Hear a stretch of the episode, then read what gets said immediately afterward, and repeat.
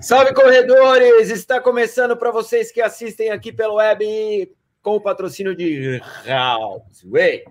Mais uma live do programa Fôlego, mais um ao vivo do programa Fôlego. Nunca, nunca é só corrida, você já sabe, é toda quinta-feira, às oito e meia da noite, o nosso, nosso grupo aqui, nossa, nosso seleto time de experts em porra nenhuma é, se reúne toda quinta-feira para debater assuntos que são ou não conectados com o mundo da corrida.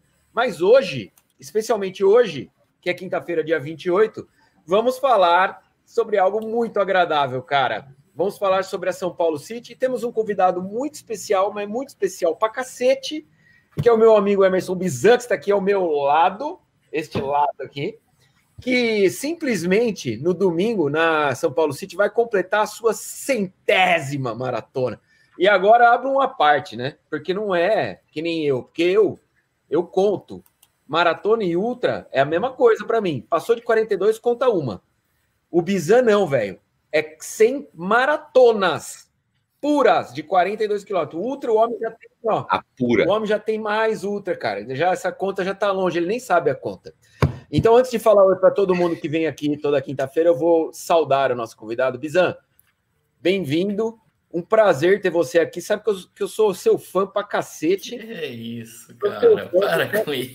Cara, mano. E, e cara, primeiro lugar, bem-vindo. Segundo, parabéns, né, cara? Porque domingo já tá aí e eu acho que vai ser um dia muito especial para você celebrar esse, essa marca emblemática na tua vida. Eu não sei o que você preparou, mas você vai contar pra gente os detalhes aí dessa comemoração de 100 maratonas no currículo. Cheguei a achar que não ia, que não ia rolar mais, cara. Porque tão. Era para ser em 2020, né? E aí cancelou tudo, fechou tudo. Eu falei, pronto. Aí vem pandemia, você fala, começa a acreditar que você nunca mais vai correr na vida, né? Você ficar 100 dias fechado dentro de casa. Eu falei, pronto. Mas agora chegou, cara. Chegou, cara, chegou, chegou. Aí eu... não tem jeito, é. Ai, meu Deus, eu não sei, cara. Nas vésperas da minha centésima, eu acho que eu não vou nem dormir, cara. Eu já não, pare... parece que é a primeira. É muito louco, né, cara? Muito louco. Não, mas a gente vai falar muito sobre as 100 maratonas do Bizan. Vamos saber a expectativa que ele tá, vamos saber o que ele programou pra gente. Com certeza eu vou tomar uma lá na nova equipe com você, mano. Você pode me esperar lá na, na sua tenda que eu vou, Fechado. vou chegar. Vou, como diz o meu amigo Ibra, eu vou estar tá colante. É, boa noite, William The Boy. Boa noite. E aí, beleza? Saudadinha de vocês, hein? Saudade. A volta dos que não foram. As voltas dos que não foram. Depois de um tempo aí de férias, estou cá. Meteu um, anivers... Meteu um aniversário nessas férias aí, né? Meti um aniversário nas férias. Cara, tudo de bom, velho. Férias com aniversário. Que delícia. E você, Colante? Oi, muito boa noite. Bom, queria saudar o nosso mestre aqui, dizer que a segunda participação dele é a segunda comigo e com o Mr. Enzo, né?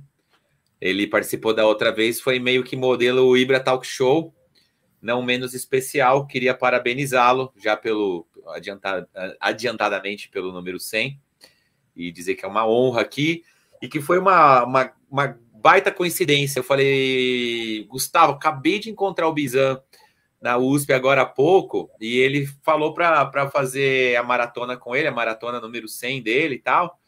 Eu estou repensando aqui, ele falou, mano, você não sabe que eu acabei de convidá-lo para ele participar da nossa live na quinta-feira em edição comemorativa. Então, é, muitas vezes seja muito bem-vindo, a casa é sua e aqui você manda aprender, manda soltar. É isso, uma satisfação estar aqui ao seu lado novamente. Espero que seja assim no domingo, se Deus quiser. Ô, Bizan, você tá ligado que o homem, o homem até mudou os planos, velho. Ele ia correr meia, aí ele não contou pro treinador. Olha só que bom. ele não contou ai, pro ai, treinador. Ai, ai, Só me metendo em confusão, né? Não, não, não. Eu, eu, eu assumo tudo. Tá tudo, tá tudo. Hoje, hoje o André do nada me mandou umas mensagens. Eu falei, nossa, vai azedar, né? Se eu encontrar ele aqui no programa, ele vai ficar sabendo, tipo, no ao vivo a mudança dos planos, é melhor já adiantar as coisas, né? Para a gente não ter surpresa e nenhum clima desagradável, né?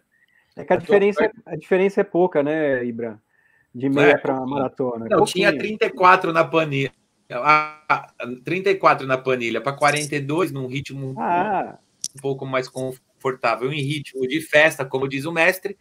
Vai dar certo. Mano, você tá falando com, com dois treinadores, velho. Olha a merda que você falou. 34, 42. Não é nada, é a mesma coisa. Ah, cara, eu sempre pensei nisso. Você vai fazer 38 num treino, tipo de longão para maratona, já faz 42, já coloca mais uma no currículo, né? É, boa.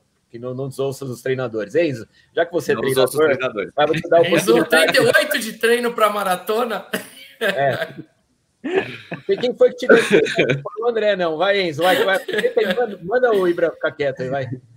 Não, não, nem vou, vou até mudar Pula, de pula, assunto. pula. vai. Melhor não explicar. Melhor não querer É, explicar. Nem, nem, nem deixa. Ele aumentou o treino dele nos 40 minutos. Ah, tá tudo É. igual, né? É. Uns 40 minutos. É. Boa noite. É um dia de, é um dia de celebração. Vocês têm que entender Bom, é, isso. o- é, é um bom motivo, né? Um Explica pro treinador que é um bom motivo. dali, a Aí beleza. Aí ele tem que mexer o resto do Não, eu já treino, falei isso à beleza. tarde hoje. Tem- Mas tem que avisar, não pode, não pode treinar Isso. escondido. É. Boa noite, pessoal, tudo bem? Não, você viu que eu, que eu era o cara. Eu, eu passei do cara que, que é, gambelava o treino para o cara que treina escondido. Olha, que. Não, meu, pior- sou nasce novo O pior é que ele não treinou. Ele não treinou escondido. Ele vai fazer a maratona sempre. Não, tô treinando. Ontem, enquanto você estava lá assistindo a derrota do Corinthians, o que, que eu estava fazendo? Tava correndo 14 quilômetros. Ah, que ótimo. E vai meter a maratona. Fez 14 quilômetros ontem e vai meter 42. Boa. Fiz, Tudo fiz certo. 14, Tá cada vez mais, ele tá cada vez mais se afundando. É. né? Não, Ibra, você da tá- memória tá no- muscular. Não, Fala que você tá no polimento, depois do uísque que a gente tomou agora. Tomamos um uísque de 36 anos, não fiz os 36 quilômetros. Estou devendo isso daí, né? É verdade. Isso é. É, É, boa noite, 26. Luciana Polini. Boa noite. Eu, eu Hoje é o tô dia aqui meio torta. né? Foi- é verdade. Meu, meu, sei lá, meu computador deu, deu problema aqui. Tô sem. Tô no, tô no celular, mas acho que tá, tá bom, né? É, a gente bom. tá vendo o reflexo do seu lustre, da De varanda. tudo. Mas tá bem. Ô, Lu, encara, encara o estilo vida louca de ser igual a eu. Você vai se dar Sair bem. né? correndo a, a maratona? É muito melhor. Isso, qualquer coisa é motivo. Não, mentira. Não é Muito qualquer bem, coisa, não, muito vai bem. dar Então motivo. vamos lá. Bizan, olha aqui, ó, já tem a primeira. O Bizan na centésima e eu na primeira. Vou correr no Pace Ronaldo, Good Vibes. É a Renata Fernandes. Tá falando, a Renata vai aí. primeira maratona dela. Renatinha, que é lá de Garça. Bizan, fala uma coisa. Quando foi a sua primeira maratona? E quando você fez a sua primeira maratona, você sonhava que um dia você ia fazer 100? Não, em hipótese alguma. Pode ser alguma. Aquela história. Bom, será que com 50 anos eu vou fechar 50 maratonas? Foi em Ribeirão Pires em 96. Nem existe mais a maratona. Aquela cronometragem à base de é, papelzinho no espeto. E, Caramba. e você pe- e jogava um dos tickets numa caixa que você não sabia onde que essa conferência de, de retorno lá ia aparecer, né? O resultado demorava uma edição da revista Contra-Relógio para sair. Se ela fosse antes do dia 15. Se ela fosse depois do dia 15, ia demorar duas edições para sair o resultado. Deixa eu fazer uma coisa. Hoje em dia a gente tem uma vida muito mole, né, cara? Passa 10 minutos já tá o resultado lá na porta da cronometragem, mas antigamente era isso mesmo. E a, e a contra-relógio, ela, ela já vinha com atraso, né, também. Já. Ela, tipo, é, a contra-relógio que falava da, da São Silvestre era a contra-relógio de fevereiro. Março. Março. Março, é.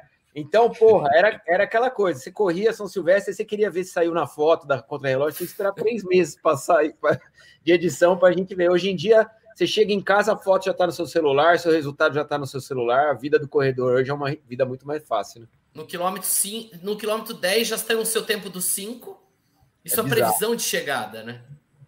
É bizarro, é muito louco isso, cara. Relógio de GPS. Falei, não, isso é coisa dos Jetsons. Isso aí um dia. Pensou se um dia a gente tivesse um relógio que marcasse a velocidade? Olha, que a gente, a gente falava isso, cara. Pô, pensou se um dia tivesse um relógio. E aí a gente marcava um lap quando tinha as placas, né? Só que as placas, cara, nem sempre eram no quilômetro certo. Então você fala, putz, esse foi 4,40. E a combinada era 5 para 1. No outro era 5 e 20, porque não era você que estava errado, era a placa que estava errada. Mas corre a boca pequena que placa errada tem até hoje, viu, Bizan? Diga, diga, diga Mas algumas, tá- algumas coisas não Mas aí você evoluíram tá com tanto assim. respaldo, né, cara? É, hoje você tem um GPS no, no pulso, né? Mas, cara, e aí? Mas você fe- fez sua primeira maratona em 96, mas você já era corredor há quanto tempo? Ah, um ano. Você, ah, você já correu um ano, você já fez uma maratona. Sim. Aí, ó, o Bizarro, é mais vida peito. louca que eu. Foi tá meu vendo? primeiro número de peito. Ah, você, sua primeira prova foi a maratona. Foi. Meu Ah, primeiro número cara, de peito. você é muito do meu time, velho. Por isso que eu, acho- por isso que eu te acho foda, velho. Você é muito do meu time. Lógico que eu fiz é, um ano de 21 quilômetros, 30, 30, 30, 30, 30. E, e fui para minha primeira maratona com ex- excesso de, de longo, né? Todo final de semana era, era 25, 30, 25, 30. Por um ano. Ô, ô, mestre, e mas esse, essa, essa alta quilometragem já tinha a ver com a relação com, com o diabetes para controlar a Não, insulina e tudo? foi- assim que você É, descobriu? foi diagnosticado, foi diagnosticado em 95, né? E, e junto com o diagnóstico, meu pai estava faz, tava fazendo um trabalho de treino para São Silvestre. E aí ele fez a São Silvestre sozinho.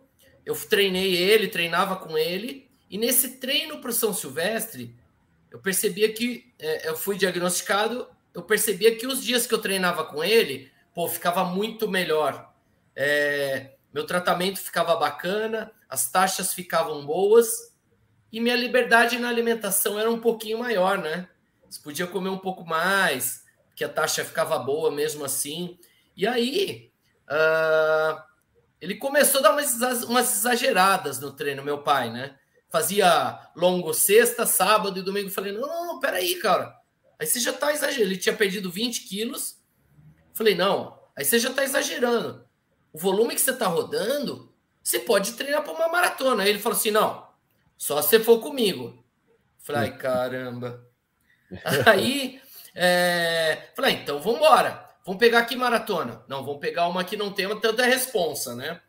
Vamos fazer Ribeirão Pires, que é uma maratona em casa, é, é light, né, cara? É, não tem tanta pressão. Vamos, vamos. Aí começamos. Dia 1 de janeiro começamos o treino e ela foi dia 25 de março, 21 de março. Treinamos especificamente três meses para a maratona, embora a gente já vinha correndo um ano para ele treinar para São Silvestre da, da de 95, né? E aí fomos e fechamos. Eu fechei em 4 horas e 3, ele em 4 horas e 23. E aí no primeiro ano a gente já emendou três. Fizemos São Paulo, que também era, era em casa, e a gente falou: ah, já tá aqui, né? São Paulo. Em, aí eu fechei em 3,40. E aí a terceira maratona foi Blumenau com ele no primeiro ano. E fechamos junto em 3,32. A primeira, terceira maratona. Essa, Caraca, essa, essa foi legal. E Blumenau não era uma maratona fácil, era uma maratona dura. Era, era, era. Era a maratona mais rápida do Brasil. Ela seguia o rio, o rio Itajaí. A gente pegava um ônibus 5 da manhã e a largada era às 6 da manhã em Itajaí. E aí largava num posto de gasolina, vinha pela estrada seguindo o rio, então ela era completamente plana, fria, era a nossa Amsterdã, digamos assim, né? Beleza, aí, cara. fe- Fechamos a primeira juntos lá em 3,32, cara. É, meu pai, fechar com meu pai, a maratona 3,32 é, putz, é fenomenal. Foi uma, uma maratona histórica, assim, para mim, sabe? E quantos anos E- ele tinha? Cin- 50 anos. Caralho, mano. Fez a Caramba, primeira maratona dele com 50 anos. Que animal, velho. então, Pô, então significa- você, então tem esperanças ainda, hein? você tinha uma, você tinha um DNA aí já, né? Cara, é, a gente sempre praticou esporte. E, e ele também, mas ele tava paradaço, né? Então começamos a aquela história da caminhada, não, mas não vamos fazer nada, né? Sempre aquela conversa, mas não vamos para fazer a maratona, né? Vamos melhorar a qualidade de vida, estilo de vida, né? Ah, mas deu seis meses, não teve como, né? A gente ouvia os amigos, ir para Nova York, é, fazer Amsterdã, porque não tinha essa, essa história das majors, não Existia, tinha essa né? história de índice para Boston, você se inscrevia em Boston. E mas a gente nem sabia que ia virar essa febre, ia virar é, apaixonado pela distância, né? E aí no primeiro ano a gente já emendou três maratonas. E... Bizan, me responde uma coisa: o que, que te levou a ter essa, essa paixão pelas maratonas? O que, o que, qual foi o ponto que você falou assim, cara, é isso aqui que me pega quando eu corro, quando eu termino ah, de fazer uma prova? Eu acho que foi, acho que foi a própria própria história olímpica, é, própria história. É, os, os caras que vinham falando da maratona e, e aquela época tava o Pão de Açúcar levava 100 funcionários para a maratona. E foi o primeiro, o Vanderlei, Vanderlei de Oliveira foi o primeiro treinador a levar empresário para como personal trainer. E aí a história dos funcionários acompanharem. E, e eu via a maratona de Nova York, via a maratona dos Jogos Olímpicos, sempre foi apaixonante para mim. E aí, cara, foi a distância que eu mais gostei de fazer e de treinar. Porque essa história dos da qualidade dos tiros, de dar. Não tinha. É, poucas vezes eu treinei para fazer é, a maratona no relógio. A gente corria livremente, vai. Terça-feira corria 12, quarta 15, é, quinta 12 de novo, sábado e domingo era longão. Chegava com meu pai e falava: e aí, a gente vai, morava em Mogi? Falava: a gente vai para Guararema, ou vai para Arujá, ou vai para o lado de Suzano. Ah, vamos lá para o aeroporto? Vamos até o aeroporto? A gente rodava 30 até o aeroporto do, de Guarulhos. E era 30 sempre, final de semana. E naturalmente fomos ganhando qualidade. Eu também não. não é... As nossas viagens começou a ser para a maratona. Ah, vamos para Curitiba esse ano? Vamos para Curitiba, Blumenau, Porto Alegre. E eu sempre fiz as maratonas do Sul, porque eram as maratonas é, super bem organizadas, relacionando com o que a gente vê é, em algumas, alguns, algumas provas que a gente fazia. E tinha o circuito corpore, né, cara?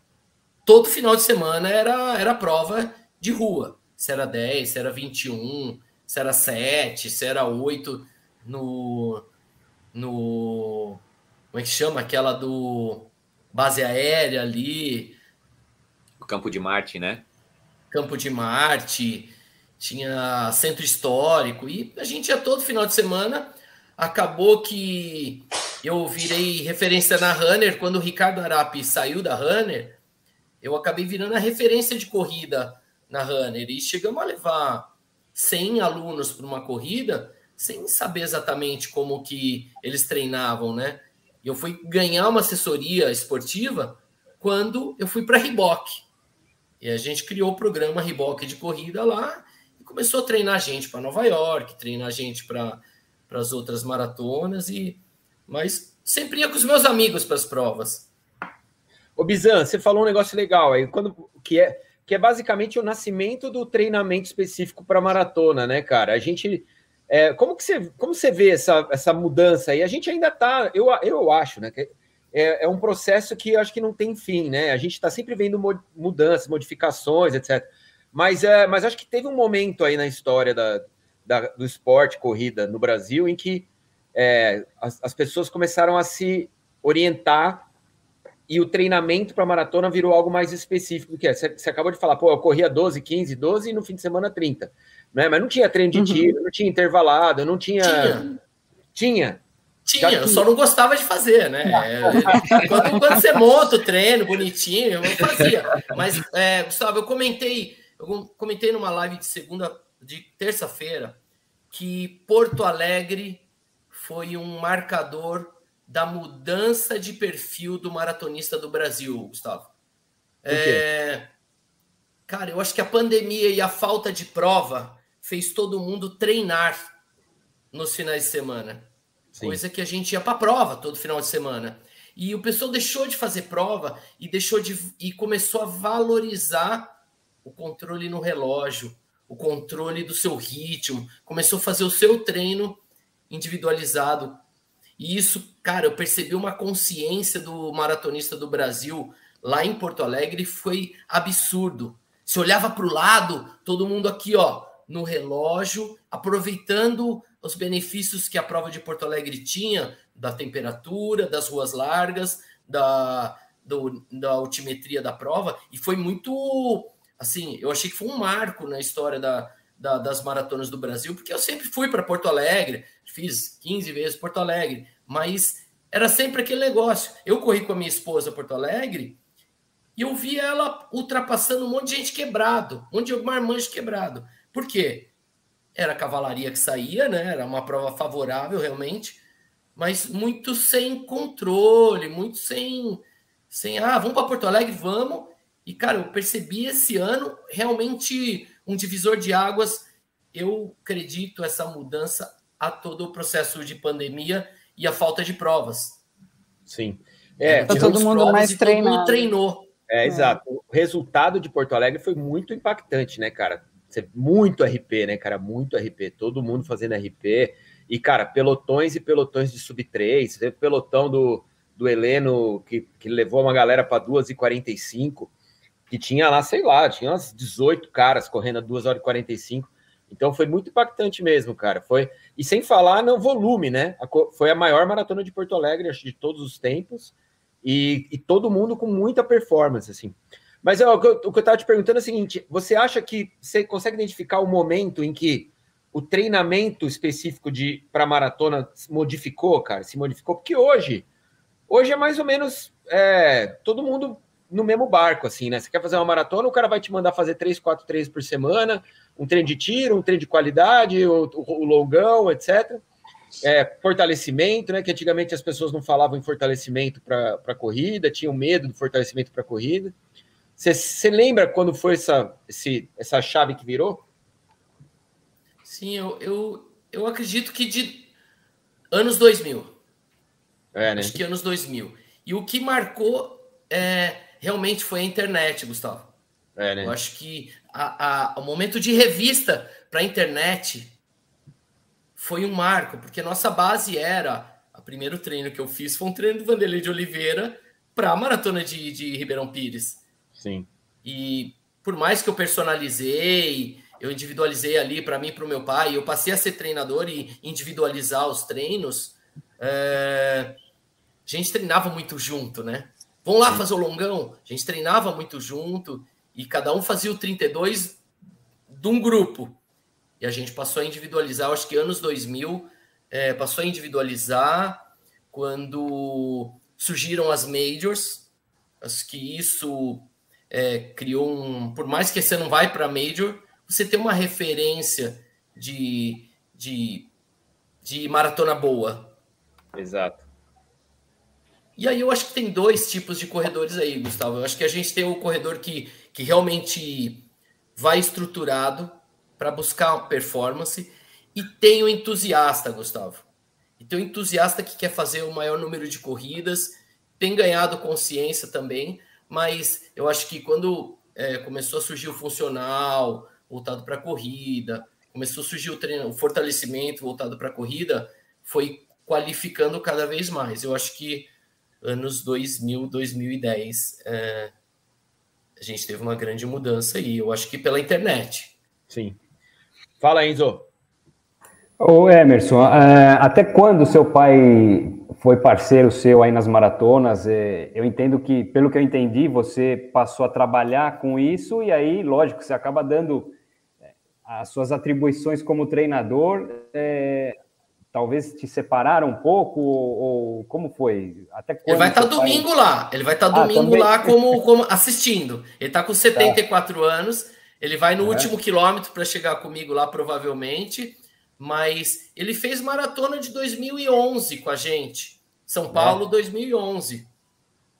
Mas... Que animal, cara. Ele já estava com 60 e, 60 e poucos anos. É, é. Uhum. Ele dá as corridinhas dele, dá a caminhada dele diária, mas 74 anos, acho que. Uh, eu estou indo com uma aluna esse ano, a Verinha, para Nova York ela tem 70 anos e vai fazer a maratona. Mas... Grande Verinha, cara. Verinha muito querida. Manda um monte de mensagem para mim, cara. Ela manda todas as postagens, ela comenta. Ela é muito, muito querida, Verinha. Manda um beijo para ela. É, estamos indo, pô. Ela tem 70 anos e vai fazer, vai fazer a Nova York. Então, eu acho que esse é do estilo de corrida que, que eu busco, que é principalmente na questão do diabetes, que é mostrar que independente do time, do, da velocidade, do ritmo, você é capaz de correr sim a maratona.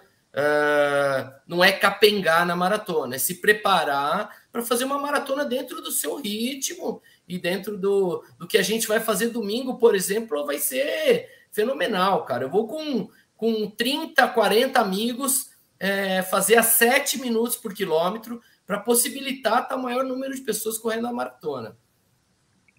Boa, essa é a fórmula da Maratona do Fôlego também, que está marcada para o dia 19 de novembro. Aliás, você é meu convidado, viu, Bizan?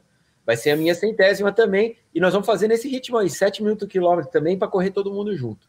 Agora, a Lu, hoje eu e a Lu, a gente gravou um vídeo e a gente tocou nesse ponto que você acabou de falar. A gente falou exatamente é, isso. A gente falou sobre isso, porque a Lu acabou de voltar de uma cicloviagem pela Europa, que ela pedalou 2.100 quilômetros em 23 dias.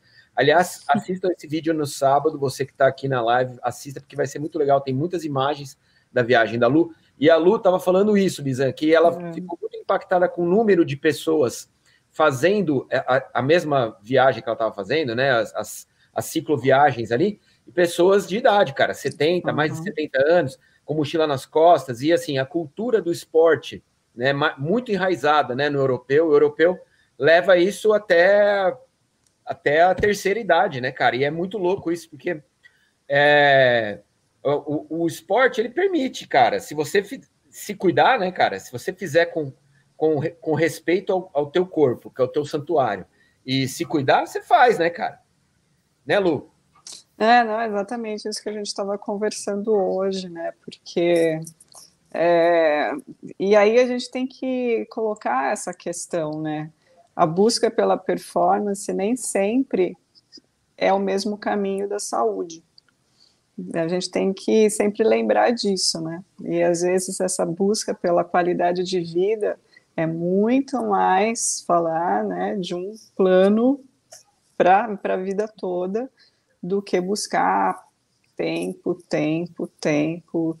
Assim, é, é, importante a gente ter isso em mente. É lógico que é muito legal, né, ter é, de repente um objetivo e tal, mas eu, eu, eu, eu fiquei me questionando muito, sabe, sobre isso. A gente tem que, em algum momento, repensar algumas coisas para que o corpo é, consiga seguir até né, 70, 80 anos, porque às vezes a, a, nossa cabeça sempre quer, né? A nossa cabeça e o corpo tem que, tem que se, seguir, né? Cara, seria muito legal a gente ver 60 mil pessoas na Maratona de São Paulo, na City, com, com um milhão de pessoas na rua é, assistindo e entendendo o que está acontecendo. É muita gente. Você olha na camiseta atrás, pai filho, mãe filha, brothers. É, e, e, todo mundo buscando estilo é, de vida, né? Estilo de vida, cara. Eu acho que o é. corredor que mora em São Paulo, ele é obrigado a correr a maratona de São Paulo. Ele, da mesma forma que o, o nova iorquino ele quer que, que todo mundo conheça a cidade dele, quer mostrar a maratona, quer que todo mundo todo mundo se cumprimente no outro dia vendo a medalha, dando os parabéns.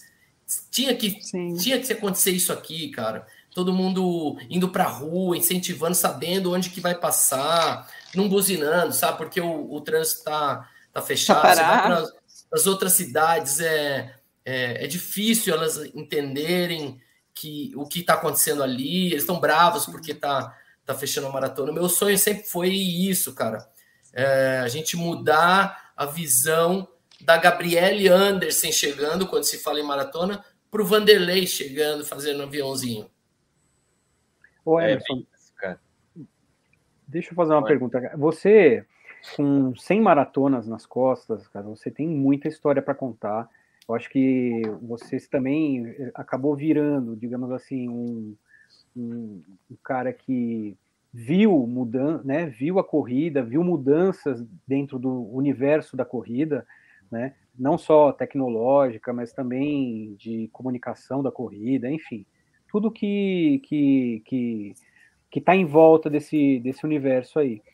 É, você consegue hoje, depois da, da sua experiência, criar uma perspectiva do que a corrida é, não só se tornou hoje, mas do que ela pode ser? Você consegue fazer uma projeção?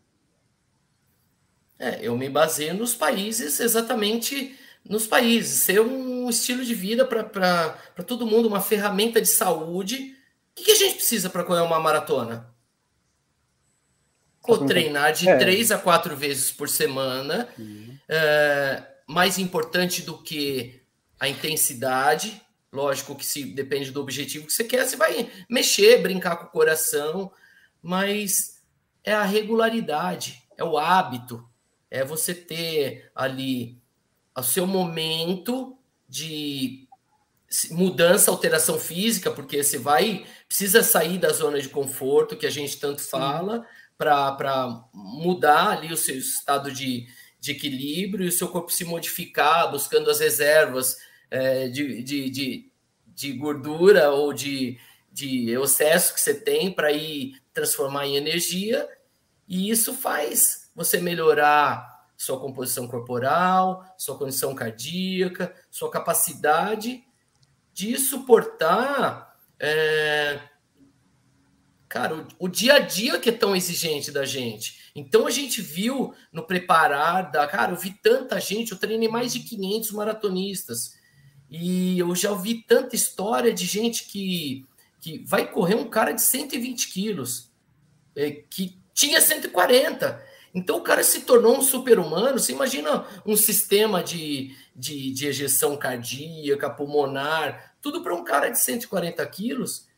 E ele perdeu é, parte e parte do peso dele, que era excesso, e agora ele é capaz, imagina o corpo dele com 120 quilos, que ainda é, é acima do peso, mas o coração dele estava preparado para 120, para 140, está indo para 120. Então ele naturalmente, todas as articulações dele que tinha que carregar 120, está carregando 140, está carregando 120 e vai estar tá lá na velocidade dele, no ritmo dele e com perspectiva de estar. Tá... Então, uhum. Zaca, é, a, a, a, minha centésima maratona é o último capítulo de um livro, cara, que eu estou escrevendo contando histórias de gente que eu fiz a maratona. Eu vi de tudo, cara, é, nessas 100 maratonas. Eu vi gente que. Uh, cara, era muito louco. Você largava e tinha as regras que a USP ia fechar duas horas.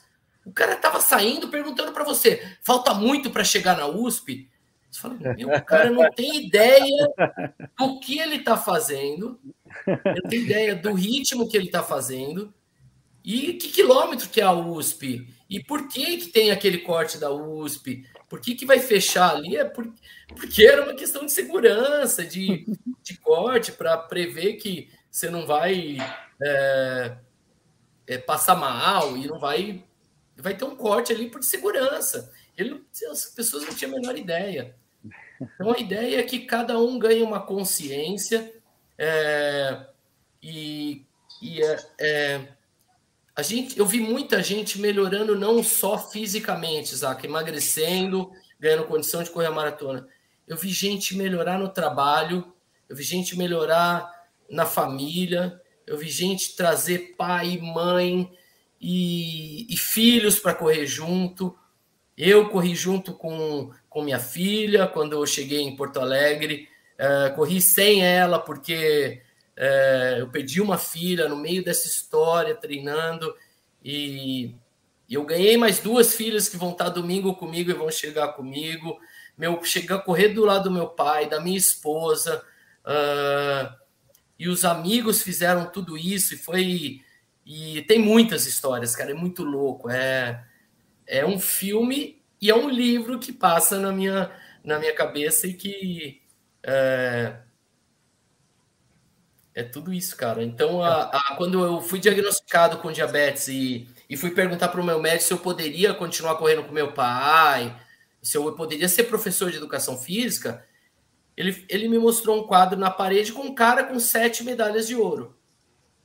era o Mark Spitz, e ele falou assim para mim, meu médico, ele é diabético tipo 1. Eu falei, não, não é possível. Ele falou, é, cara, ele faz o tratamento dele e é um campeão olímpico, e até era Phelps, era o maior ganhador de medalhas de ouro.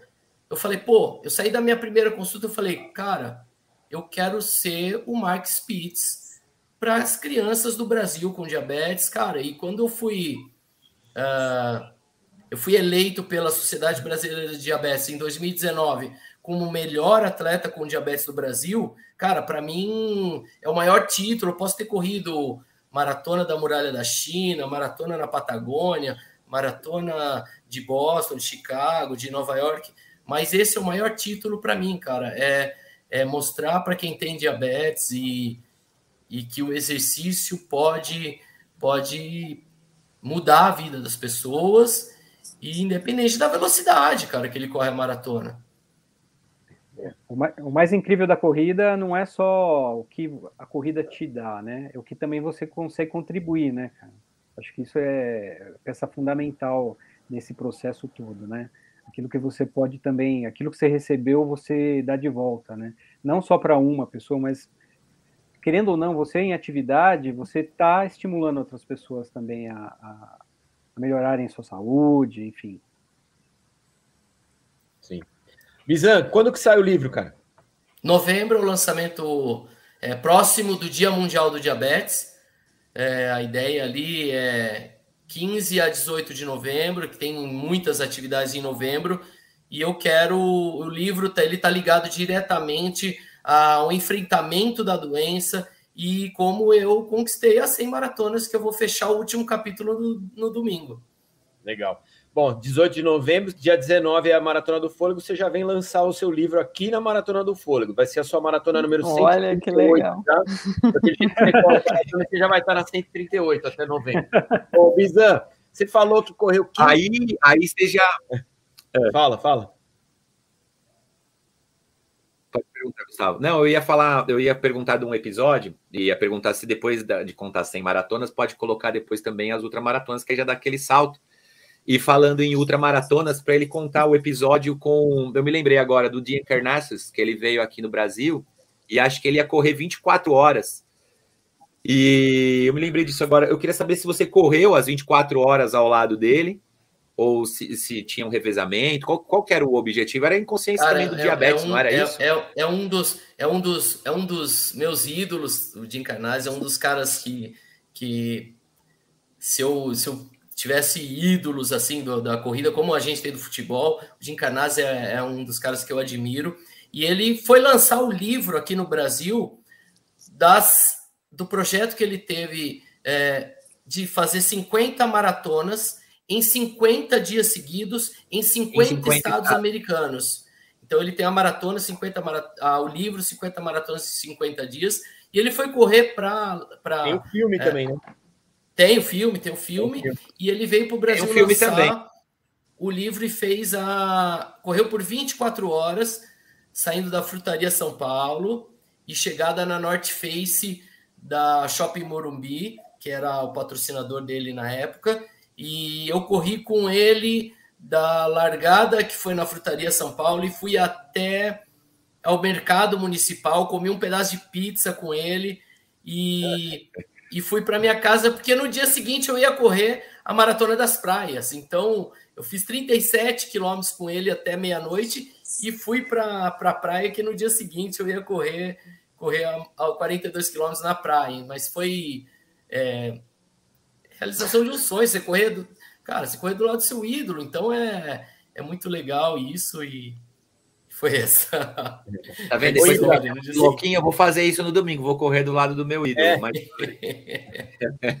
Ibra, você, já, você tá liberado, né? Porque ele fez 37 com o Jim Carnazes e foi correr 42 dias seguintes, tá tudo certo o que você tá fazendo. Não, e, o, come, o começo dele me inspirou a ser vida louca, né? Ele contou a história, ele, o pai dele aqui, três meses de treino, vamos lá fazer maratona, ah. ô, ô Bizan, tem que ser vida louca para fazer 100 maratonas, né, cara? Não cara, tem muito o que fazer, né? O número, o número de maratonas e essa falta de respeito pela aquela é, premissa que a gente tinha de correr duas maratonas por ano, ela se fortaleceu quando eu comecei a treinar para ultramaratona, né? Então, imagina é, você fazer uma prova de, de 217 quilômetros, que eu já fiz é, 12 vezes essa distância, 235 quilômetros, onde você corre 48 horas.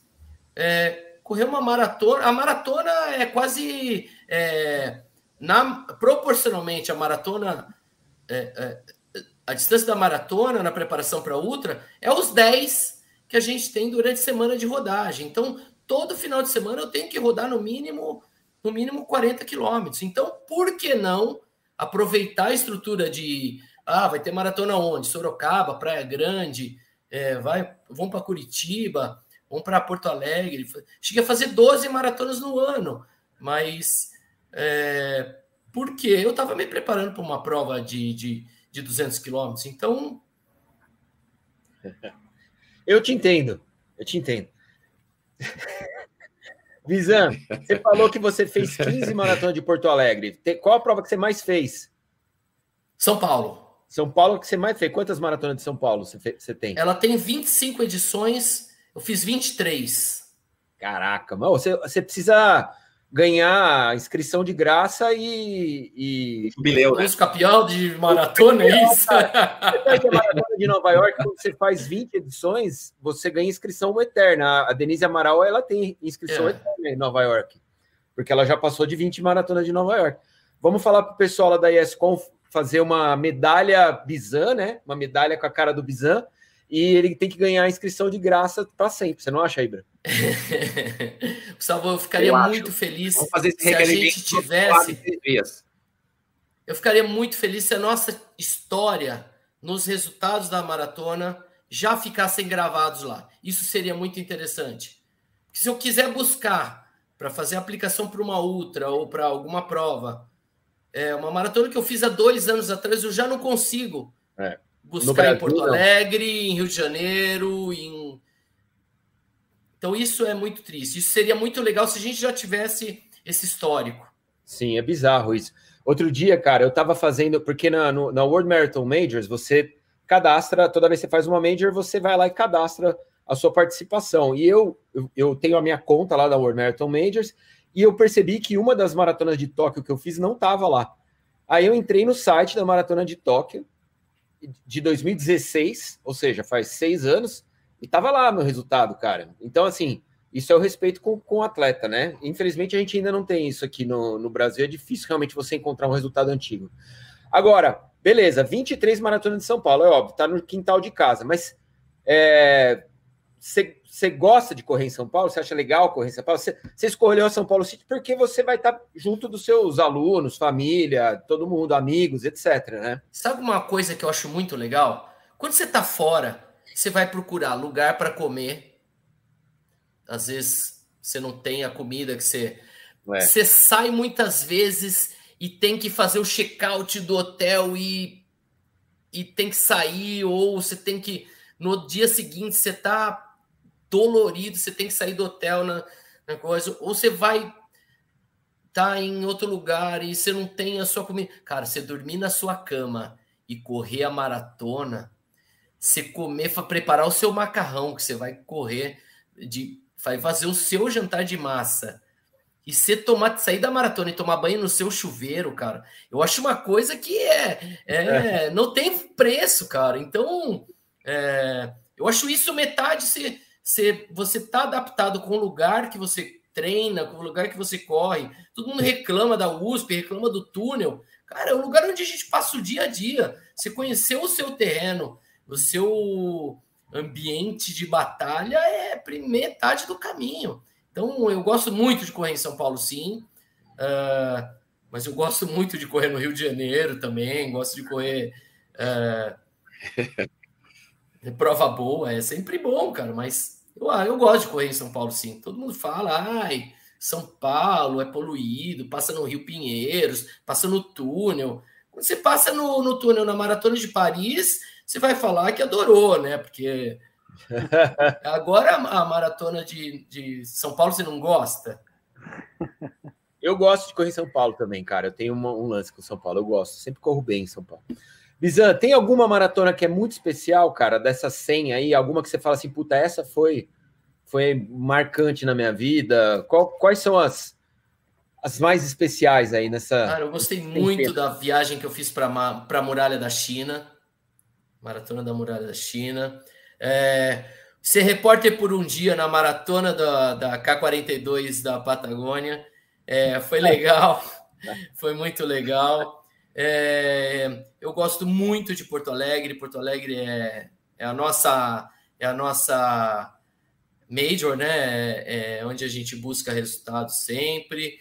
Uh, Blumenau, eu tenho uma história com Blumenau que é que é ela foi a maratona que eu fiz com meu pai, foi a maratona onde eu fiz é, recorde pessoal. Uh, cara, tem tantas maratonas que, que tem, tem muita maratona especial. É, tem tudo contado no livro em novembro. Então já tem lá www.semmaratonas.com.br. Quem quiser já tem vendendo o livro. Os 100 primeiros que comprar o livro ganha a camiseta das 100 maratonas, que é essa oh, daqui. Que massa, velho! Essa é a camiseta eu ia, eu ia perguntar isso, se então eu já e... quero o meu, já separo o meu porque eu quero a camiseta, mas quero correr com essa camiseta, é o fardamento do domingo, né? é, esse é o fardamento do domingo. Quem for correr a centésima lá, me procura que. que... Ô, oh, cara, aí... pode parar a minha também, velho. Também quero essa ou, então, ou então deixa. Ou então, é, o Enzo tentou colocar um link a semana passada aqui, aqui no, no, nos comentários aqui do chat, falou que eu acho que não conseguiu. Mas a gente pode deixar um link, eu acho, como comentário no YouTube já com as informações de como faz do pra... livro, é semmaratonas.com.br. A gente põe na descrição do vídeo para quem for assistir depois. Aí vocês podem ah, ver aqui embaixo, você que está vendo gravado isso, né, não ao vivo, vai estar tá embaixo aqui. Aí e aí pode, lá, e aí pode comprar o livro e retirar a camiseta no domingo? Não, é o seguinte, tem uma maratona que é, tem uma camiseta que é do livro. Os 100 primeiros que a gente não sabe quem são os 100 primeiros que comprou. Agora, quem quiser correr com a maratona, com a camiseta domingo a maratona, me chama, é, pode pôr o meu contato, me chama que eu passo a é, como é como é que como a gente combina de entregar. Eu vou estar na feira, vou dar uma palestra na feira na, na no sábado às três da tarde e a gente já combina lá. Boa.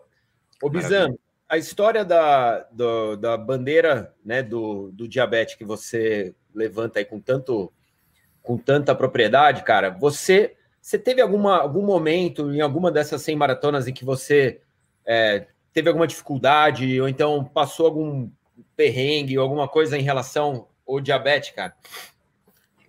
Cara, é, é, é, todas as dificuldades que eu passei não foram em maratonas e maratonas difíceis, né? Todas as dificuldades foram as mesmas dificuldades que todo mundo teve. É, lógico, teve um período de adaptação ali na minha primeira, na minha primeira maratona. É, eu costumo contar que é, não tinha. Os últimos postos de água foram sumindo, né? E a gente não tinha sachê de gel, não tinha nada tão tecnológico como a gente tinha para controlar a glicemia. E, e ali teve Teve um último posto ali, eu peguei um copinho de uva passa que estava no chão num posto destruído já, né? Então eu tive que, que, que fazer a minha última reposição com, com copinhos que estavam ali de uva passa, eu comia e deu tudo certo, mas foi. Eram as dificuldades que eu, que eu costumo dizer que eu, que eu tive nas maratonas foram as mesmas que todos os atletas tiveram: o calor, o frio, é, a subida é, a falta de água quando não teve, mas de resto eu sempre fui. É, a minha, o meu objetivo sempre foi mostrar essa autonomia que quem tem educação em diabetes é, tem que ter e tem uns ajustes que, que a gente sempre fala. Eu sempre tenho, tenho um, lá no Correndo pelo Diabetes e na assessoria, a gente tem cinco perguntas que a gente faz para a gente ter um controle e uma segurança. Primeiro é medir a glicemia e saber como que ela está. O segundo é saber se o medicamento que você usou vai estar tá em ação durante a atividade. isso faz com que você tenha que estar mais atento com a queda de glicemia. Uh, o terceiro, se o que você comeu vai dar conta e se você tem reposição ali. O quarto é qual atividade você vai fazer e se, o quanto essa atividade vai impactar. Porque você pode ter uma sessão de alongamento, você não vai precisar estar tão atento, porque não tem um impacto diretamente no gasto energético. E por último, e o que é lei ali na assessoria, o que você carrega com você de glicose para corrigir em caso de uma hipoglicemia. E aí é, a gente tem uma lei lá que fala, na, na equipe que a gente fala, não se sai para dar um quilômetro de caminhada se, não, se você não tiver carboidrato para dar a volta ao mundo. Então, estou aqui fazendo a live, eu tenho um sachê de gel aqui, com 25 gramas de carboidrato, em caso de hipoglicemia, porque normalmente acontece o quê? As pessoas que o pâncreas funciona normalmente, ela vai produzir insulina de acordo com a necessidade. O, o portador de diabetes tipo 1, ele toma insulina. E muitas vezes essa quantidade de insulina não é. é, é ele toma e, e, tá, e toma para o exercício que ele está acostumado a fazer, só que tem um dia que está mais quente, tem um dia que ele pega mais subida, e aí acaba gastando mais energia do que, do que ele preveu, e aí a glicemia cai além do que ele. Por isso que a gente larga com 10 sachês de gel ainda tomo da prova e é. leva gel de reserva para em caso de, da glicemia cair além do que. É isso que eu ia te perguntar, cara. Acho que a Lu também quer entrar nessa parte. Mas assim, eu queria te perguntar se você traz, se você leva alguma coisa fora o gel. Tem alguma outra coisa que você leva? Chocolate, sei lá, alguma parada que. Não, que porque o gel ele é a glicose, Já glicose para corrigir a hipoglicemia. O que a gente faz é a monitorização, né? Então, eu, hoje eu estou aqui, porque eu estou na, na, na, em casa, tudo. Então, eu faço a monitorização da glicemia através de um furinho no dedo, meço em 5 segundos, sai. Eu posso levar isso também para medir ou ter pontos a cada 5 quilômetros que vai estar tá lá o apoio. Mas, hoje em dia, eu tenho um adesivo que faz a leitura disso em, em tempo real, quase. E aí você passa, escaneia, aí sai lá, glicemia, quando está próximo de 110, eu já faço a ingestão de, de, de 25 gramas de carboidrato. 10, viu, Lu? 10 sachês de gel ele tá levando. 10 ainda tomo da prova. Normalmente são 6. A minha conta é um sachê de gel a cada 7 quilômetros, que vai dar 6. então tem sim. 3 ou 4 sachês é. aí de, de reserva em caso de, em caso de necessidade. É. Sim, sim.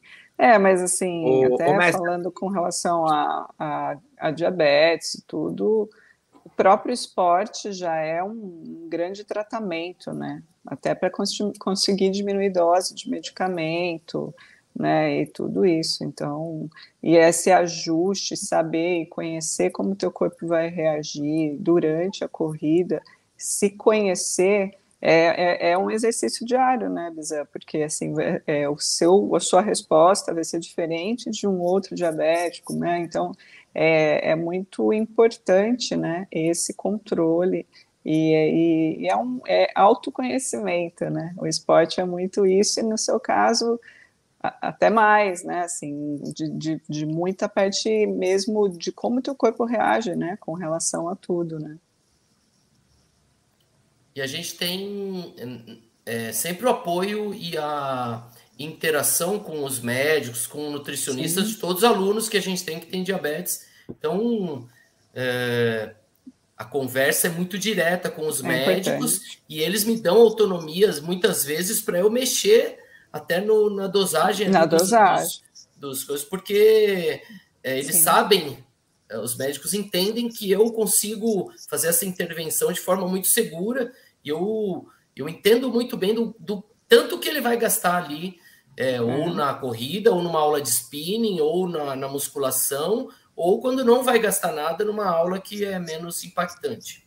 Sim. Ô, Bizan, e numa prova tipo Hawaii, de 200 e caralhada quilômetros, cara, aí é outra parada, né, cara? Aí, você... aí é, é é, eu tô, eu tô me preparando agora, Gustavo. Na UAI, por exemplo, eu tinha a insulina na minha mochila e mais no carro de apoio.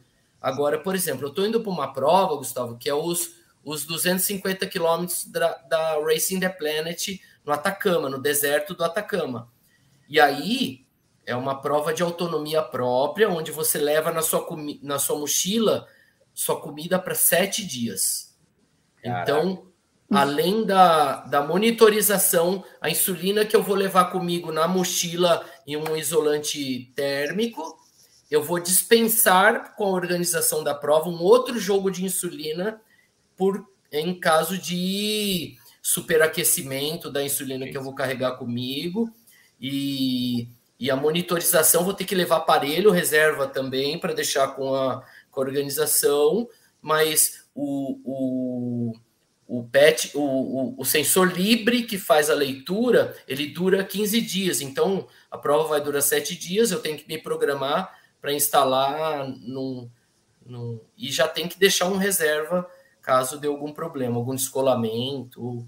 Mas é muito estratégico e tudo tem que estar tá na conta. A comida, a insulina, é, a hidratação e a reposição de sal, tudo que vai estar tá mas igual os outros atletas também, a única diferença Não, é isso. É, insulina, é. monitorização. Aliás, eu vou ter um velocímetro a mais que os outros atletas, né? Quantos atletas se encontram com hipoglicemia que eles não sabem por quê, que estão passando mal, estão vomitando, com hiponatremia, e eu tenho ali o sensor que faz a, a leitura e não, certamente né? você tem uma preocupação é, você é, você é muito mais atento a essa questão do que, do que um atleta que não tem diabetes. Porque, cara, você, não sei se você sabe, é uma, isso é uma, uma um, um mecanismo novo. A Polar lançou no, nos relógios dela uma, um lembrete para você se hidratar e, e, repor carboidrato. Né? Eles, você, você consegue é, colocar isso lá, colocar dentro do relógio uma, uma, uma, um ajuste lá que ele te lembra a cada tantos minutos ou a cada tantos quilômetros que você deve se hidratar, que você deve, porque tem gente que esquece, cara. Eu, eu vou te contar um negócio, cara. Eu vou para todas as maratonas, eu vou com quatro ou cinco sachês de gel, nunca tomo mais do que dois. Não tomo mais do que dois numa maratona, cara. É muito raro tomar três sachês de gel numa maratona, é bizarro. Mas eu não sinto, sinto falta, não, o rendimento não muda. E eu, eu não gosto de, de comer gel, entendeu? Eu acho ruim. Então eu acabo não tomando. Mas certamente eu tô em déficit de, de carboidrato e de energia, com certeza, porque a Luciana manda eu tomar um a cada 40 minutos, eu tomo dois numa maratona. Mas tem gente, que, tem gente que nem lembra, cara. Então, certamente você tem um controle muito mais rígido com a sua com, a, com o teu organismo, né, cara? Eu me dou luxo, então... às vezes, também de fazer isso, mas é, é, que eu tô de olho ali na glicemia. Se ela tiver bacana, tá bacana. Eu levaria chocolatinhos em vez de gel, se fosse você. Oh. Esse é um grande mito, esse é um grande mito e um cuidado para é, é, quando a gente quer corrigir a hipoglicemia. Então, é, às vezes as mães ou a gente mesmo que quem não conhece, tem diabetes não conhece, acha que o chocolate é a melhor coisa para corrigir essa hipoglicemia.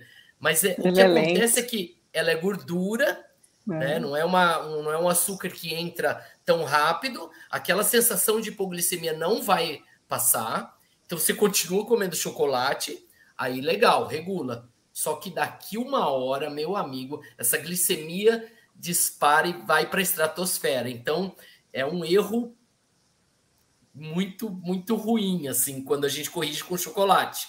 Mas é a melhor coisa. Quando você tá é, com, com, fome e hipoglicemia, você pegar o, o Hershey's ali, man, mandar o Snickers e mandar, falar, corrige. Só que daqui uma hora, cara, é. Fica espera, só fica esperando a bomba, né? Ô, é, ô mestre, é. deixa eu perguntar, e qual das duas é, influências da tecnologia você acha que são melhores? o advento do, do relógio com GPS ou esse medidor é, de, de glicemia que você não precisa é, ficar furando toda hora e tal? Ah, cara, o GPS, o GPS foi uma coisa, é o velocímetro, né? É muito, é muito legal, mas o que o, o que tá legal agora com essa com o sensor é foi criado um que a, a não é nem a Anvisa, os fabricantes ainda não reconhecem um outro dispositivo que você coloca em cima do sensor Libre e ele joga para o celular. Como o seu celular pode ser espelhado nos smartphones, cara, você já pode ter a glicemia no relógio. Isso. Então, tipo, cara. você está correndo e você olha a sua glicemia sem precisar rastrear no sensor. Então, esse dispositivo eu tenho, tudo, ele ainda não é reconhecido por nem Anvisa, nem, nem fora do país, que você coloca por cima, e aí ele joga para o celular, você já espera o celular no relógio, tá correndo, você vai lá, olha, deixa uma tela com a, a glicemia, você olha, pá, 110, opa, vou tomar o gel, nem, nem, nem muda seu gesto, nem muda nada. Então, é, eu acho que as duas Cara, eu não sei te dizer, Ibra, o que, que é mais legal, mas é, a gente tem que usar o máximo de tecnologia que a gente pode. Eu não uso Ibra, mas tem aluno meu, a maioria dos meus alunos usam uma bomba de infusão, que é a coisa mais parecida no tratamento do diabetes com o pâncreas, que é um tratamento onde você deixa a insulina direto, é um outro é um, é um outro catéter que não é o do leitor, mas é um do é um catéter que vai infundindo e anda com uma bomba de infusão e lá dentro tem insulina e na insul, e essa insulina tem um programa e nessa bomba tem um programa que vai infundindo insulina de forma mais parecida com o pâncreas que existe. Como e ela conversa um com o sensor artificial. de glicemia, então vai fazendo uma infusão conforme a necessidade e é diferente da forma que eu faço o tratamento, que é através de canetas. Então, eu tenho uma. Meu tratamento funciona com uma caneta de insulina que eu tomo de manhã, que é uma insulina que a gente chama de basal, que ela tem uma dose fixa e ela tem uma ação planar. E tem as doses de insulina de ação rápida que eu faço como o pâncreas de vocês funciona quando vocês comem uma porção de carboidrato e faz um, uma injeção de insulina natural de vocês, eu faço através de caneta. A única coisa que quem faz essa leitura e, e disparo de insulina não é o cérebro de vocês, é o meu, não é o pâncreas de vocês, é o meu cérebro que vai fazer essa conta do tanto que eu consumi de carboidrato, do tanto de insulina que eu vou tomar. Então é, é isso é feito manualmente comigo, né? É, mano, tem que ser bom de conta, tem, além de tudo, né? É uma matemática o dia todo. Do, da hora que você acorda, você mede, opa, tá alta, vou tomar insulina. Quanto tá alta? Tá alta 20 pontos a mais. Então vou tomar tanto de insulina. Quanto? 50 pontos a mais. Então tomo outro ponto de insulina. Uh, quanto que eu vou comer? Ah, vou comer um sachê de gel agora, porque eu quero. Quanto tem? Tem 25 gramas de carboidrato. Eu sei que para cada 10 gramas de carboidrato, eu tomo uma unidade. Então, quantas, insulina, quantas doses de insulina eu vou tomar? Duas e meia. Certo. Então... Caraca, mano. Eita, nós. Bizan, nós estamos chegando aqui ao. Passamos da hora já. Uma hora já de papo, cara. Passa rápido quando o papo é bom. Cara, eu quero te dizer que, mano, uma puta honra ter você aqui de novo conosco. Na outra vez que você veio, eu e o Zaca, a gente estava numa, numa missão lá na Chapada Diamantina. A gente não pôde participar. Dessa vez, meu, fiquei muito feliz de, de poder estar aqui. E, e, cara, puta momento, né, velho? O momento de completar 100 maratonas. E, e, e, muito louco, né, cara? Você tem um monte de ultra pela frente, tem prova de 250 marcada já. Então, é, porra, uma enciclopédia mesmo da, do mundo da corrida. Eu sou teu fã, você tá ligado?